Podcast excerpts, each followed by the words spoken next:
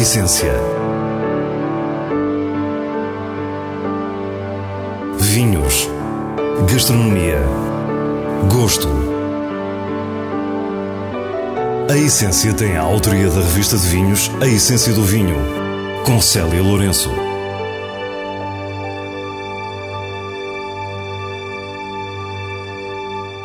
Boa noite. Hoje atravessamos o Atlântico e conhecemos a chefe brasileira Roberta Sudbrac e o seu novo restaurante no Rio de Janeiro. Mas antes vamos até à Bairrada, onde somos recebidos por Mário Sérgio na Quinta das Bajeiras. Para o final do programa ficam as sugestões de vinhos e um evento único. Fique e descubra a nossa proposta para o que é realmente essencial. Mário Sérgio Nuno respira bairrada. A sua história é uma verdadeira história de amor pela terra e pela família. Sorri de esperança quando nos diz que o filho está a estudar enologia, o orgulho transparece fala do pai e os seus olhos ficam com água se insistimos que nos conta a relação com o avô.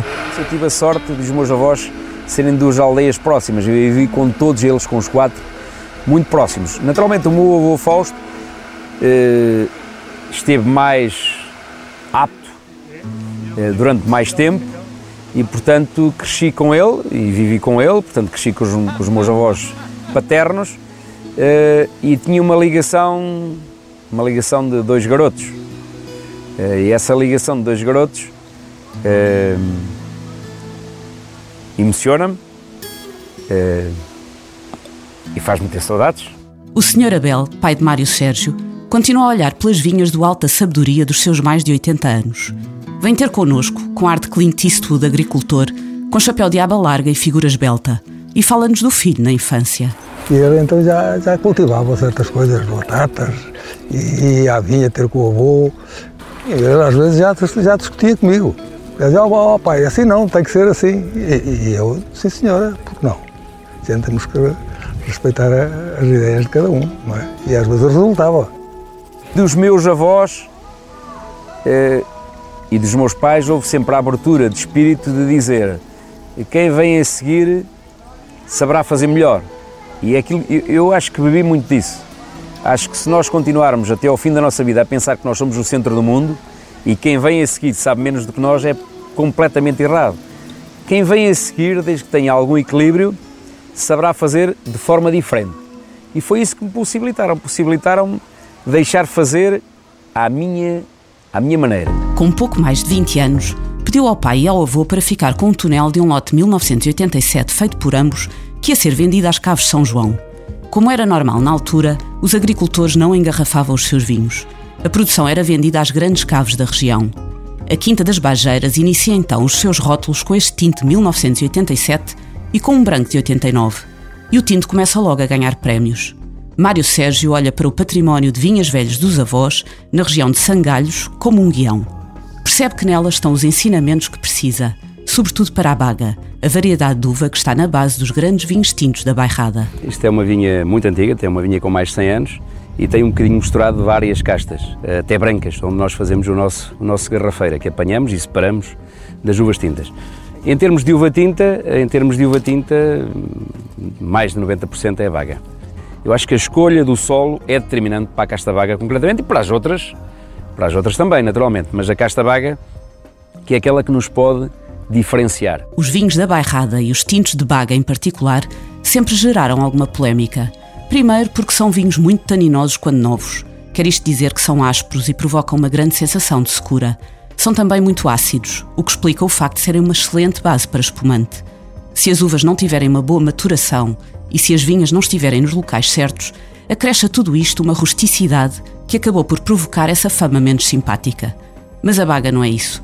Os verdadeiros vinhos de baga são desafiantes e são grandes vinhos de refeição, o que os coloca noutro patamar. Na vinha, Mário Sérgio explica-nos as condições ideais para isto acontecer. Isto, isto é calcário, é óbvio que há também algumas pedras eh, que, quando nós as friccionamos, espalhadas pela vinha, mais pedra roliça, que nos lembra quase quando estamos a acender uma fogueira, nos lembra a fósforo, mas para mim, na, na, na, nos nossos vinhedos, os mais importantes, e da baga, é argila e calcário. Esta combinação da argila, do calcário e da exposição, eu prefiro sempre mais uma exposição sulpoente para ter mais intensidade de, de, de, de sol, porque a baga gosta de calor. Juntamente com a produtora e enóloga Filipa Pato, Mário Sérgio iniciou o movimento Baga Friends, que pretende defender e promover a inimitável baga. Ao continuar a explicar-nos a originalidade desta variedade, percebemos o porquê da iniciativa. Além de grandes vinhos, pode-nos dar a diferença por não estar plantada em mais sítio nenhum e por aqui se dar muito bem, na minha opinião, dar vinhos com estrutura, dar vinhos com uma capacidade de envelhecimento enorme e por dar sempre vinhos hoje que se dá muita importância com uma frescura e com uma acidez natural fantástica. A verdade é que a bairrada e a baga estão na moda. Estes vinhos começaram por ser redescobertos por um nicho de pessoas mais atentas às diferenças, primeiro um pouco contracorrente, agora já o sabor de uma tendência generalizada que prefere identidade. Vinhos mais livres e menos estereotipados, mais difíceis por vezes. E a Quinta das Bajeiras está no princípio de toda esta onda, não só nos tintos, como nos brancos, com vinhos sérios, estruturados, minerais, sem qualquer fruta exuberante.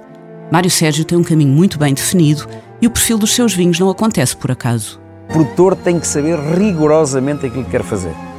Se o produtor não souber aquilo que quer, fará mais um vinho. A fórmula que encontrou para o sucesso passa por trabalhar com as suas vinhas e com as suas uvas, apurar o melhor das gerações anteriores e perceber o que se faz por esse mundo fora. Na interseção de todos estes vetores está um resultado que não é ainda o final.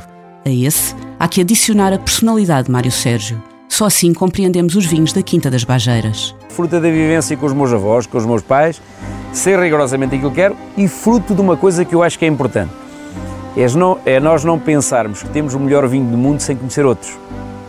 Eu gosto muito, como expliquei, vou duas, três vezes por ano a Champagne, vou à Suíça, vou a Bordeaux, gosto de ir, gosto de ver. Às vezes até para aprender aquilo que não se deve fazer. Isso também é importante. Se nós continuarmos a pensar que temos o melhor vinho do mundo, o melhor vinho do mundo é para nós só. Mas eu, para sobreviver da agricultura, tem que haver alguém mais que ache que o meu vinho é muito bom. Não posso só eu achar que tenho o melhor vinho do mundo. E isso só decidindo rigorosamente aquilo que quero fazer. A personalidade dos vinhos da Quinta das Bajeiras criou um estilo respeitado por todos. Mário Sérgio diz-nos que falta ainda o reconhecimento da bairrada numa perspectiva fundamental para a sua afirmação. Existe a Veuve Clicquot, existe a Grapar, existe Saxelos, existe Salon. Mas há uma coisa que eles têm em comum: champanhe. E o que eu gostaria que acontecesse na minha região, e me bato por isso, é que um dia mais tarde, independentemente de ser Quinta das Bajeiras, ser Cabo São João, ser Luís Pato, ser uh, Dirk Nipor, que hoje está na, na, na Barrada também, o mais importante que as pessoas procuram é Barrada. Depois de procurarem a marca Barrada, virão comprar-me certamente o meu vinho e pagarão mais qualquer coisa para que esta atividade seja sustentável. Mário Sérgio é agricultor e produz vinhos apenas a partir das suas próprias vinhas atividade que em Portugal se diz vitivinicultor engarrafador. Concordamos que é muito pouco poético. Por isso, Mário Sérgio diz-se vinho-ron, um vinho-ron orgulhoso da sua condição, e é nela que continua a contribuir para a marca bairrada. Vinho-ron é um francesismo, mas é de encontrar o nome certo. É de continuar a ser vinho-ron e produtor na bairrada. Não quer produzir vinho noutro sítio. A história que agora lhe contamos poderia ter sido retirada de um romance ou de um filme. Parece ficção, mas não é. Roberta Fontoura Sudbrac é uma das mais reconhecidas chefes da cozinha moderna brasileira. Nasceu em Porto Alegre e, por necessidade familiar ainda muito nova, começou a vender cachorros quentes na rua. Não sabia cozinhar, mas a sua sensibilidade levou a procurar o melhor pão e as melhores salsichas, enquanto o molho de tomate era feito diariamente pela sua avó Iracena, que sempre foi uma inspiração. Quem diria que viria a ser reconhecida pelo exigente guia Michelin? Roberta teve uma estrela durante vários anos no seu restaurante de alta cozinha no Rio de Janeiro. Foi muito bacana, foi, um, foi uma, uma trajetória muito intensa. Palácio da Alvorada, sete anos como chefe do presidente da República, depois 12 anos com restaurante de alta gastronomia. Foi incrível, adorei tudo. E nesse momento achei que era hora de virar essa página e estou muito feliz com isso. Roberta foi uma autodidata na cozinha e promoveu a sua própria formação. Quando em 2005 abriu o seu restaurante, foi pioneira no modelo menu degustação no Brasil, que mudava de acordo com a frescura dos produtos que encontrava. Antes disso, fez história como a primeira mulher chefe de cozinha do Palácio da Alvorada, a residência oficial do Presidente da República Brasileira. Há dois anos, a sua vida mudou.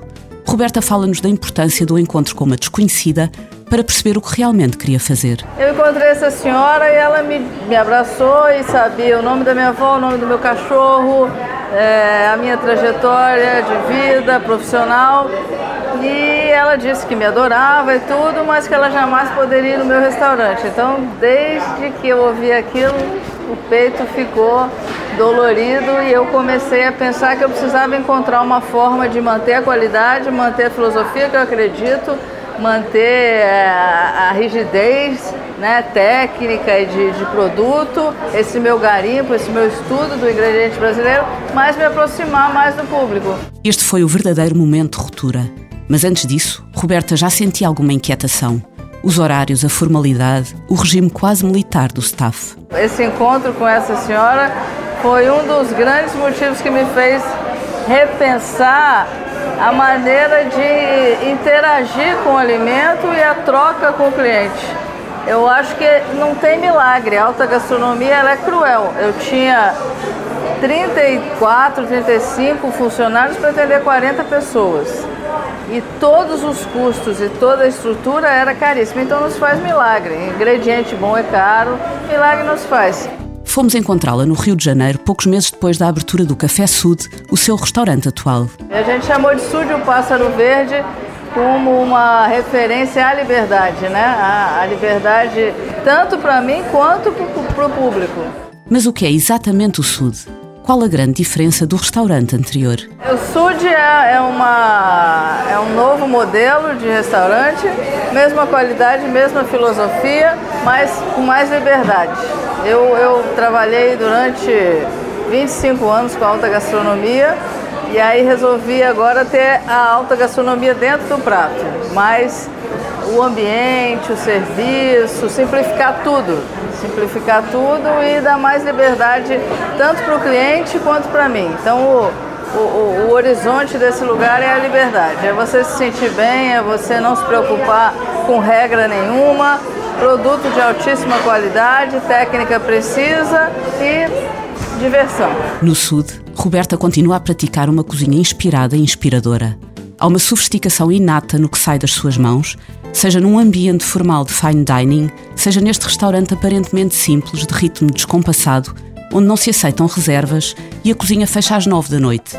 Porque, como nos diz, o pessoal também tem vida. Está sendo muito gratificante, está muito mais próxima do público, olhar no olho, é, servir é, o cliente, está tá, tá junto. Né? O Sud está localizado no Jardim Botânico do Rio de Janeiro. É uma casinha branca de portão aberto com ambiente alegre. Não tem carta de vinhos, apenas sugestões bacanas, como a própria Roberta gosta de dizer. O forno está sempre aceso e a riqueza dos produtos brasileiros é quase uma obsessão. Começa um novo ciclo para Roberta Fontoura Sudbrac, que em 2015 recebeu o prémio para a melhor chefe de cozinha da América Latina pela revista inglesa Restaurant. Quanto à desconhecida que abraçou na rua, alimenta a esperança de um dia a ver entrar no seu pássaro verde. Eu não sei quem é ela. Eu fico sonhando com o dia que ela vai se lembrar que me abraçou e me falou tudo isso e vai me dizer que ela é essa pessoa, porque ela é importantíssima na minha vida. Para esta semana, as recomendações chegam-nos como habitualmente o diretor da revista de vinhos Nuno Pires, a partir dos selos altamente recomendado e boa compra da revista. A Quinta de La Rosa lançou recentemente o seu vinho do Porto Tawny 30 anos para comemorar três décadas de produção de vinho no Douro. Este é um Tawny de grande nível, aveludado na boca, sem qualquer doçura em demasia. Perante a sua cor acobreada em um ligeiro vinagrinho, percebemos a presença de vinhos muito velhos no lote. É um porto sedutor e perfumado, com o qual ficamos a conversar. Por isso, é um vinho altamente recomendado. De Bucela chega-nos o espumante Quinta da Murta Brut Nature 2014 Produzido apenas com arinto, a grande casta da região, este espumante é fresco, rico e muito bem desenhado. A sua secura abrangente, a mousse perfeitamente integrada e as notas de biscoito no final imprimem um caráter de elegância e versatilidade que ajudará a alegrar uma refeição.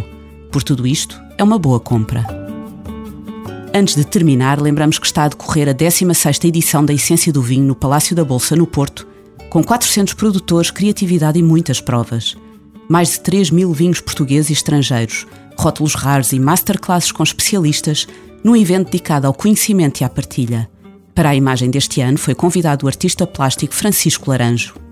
Ainda tem o dia de domingo para viver a alegria da essência do vinho. Assim nos despedimos. Para a semana, à mesma hora, teremos mais vinhos e muitas histórias contadas por quem os faz. Bom fim de semana.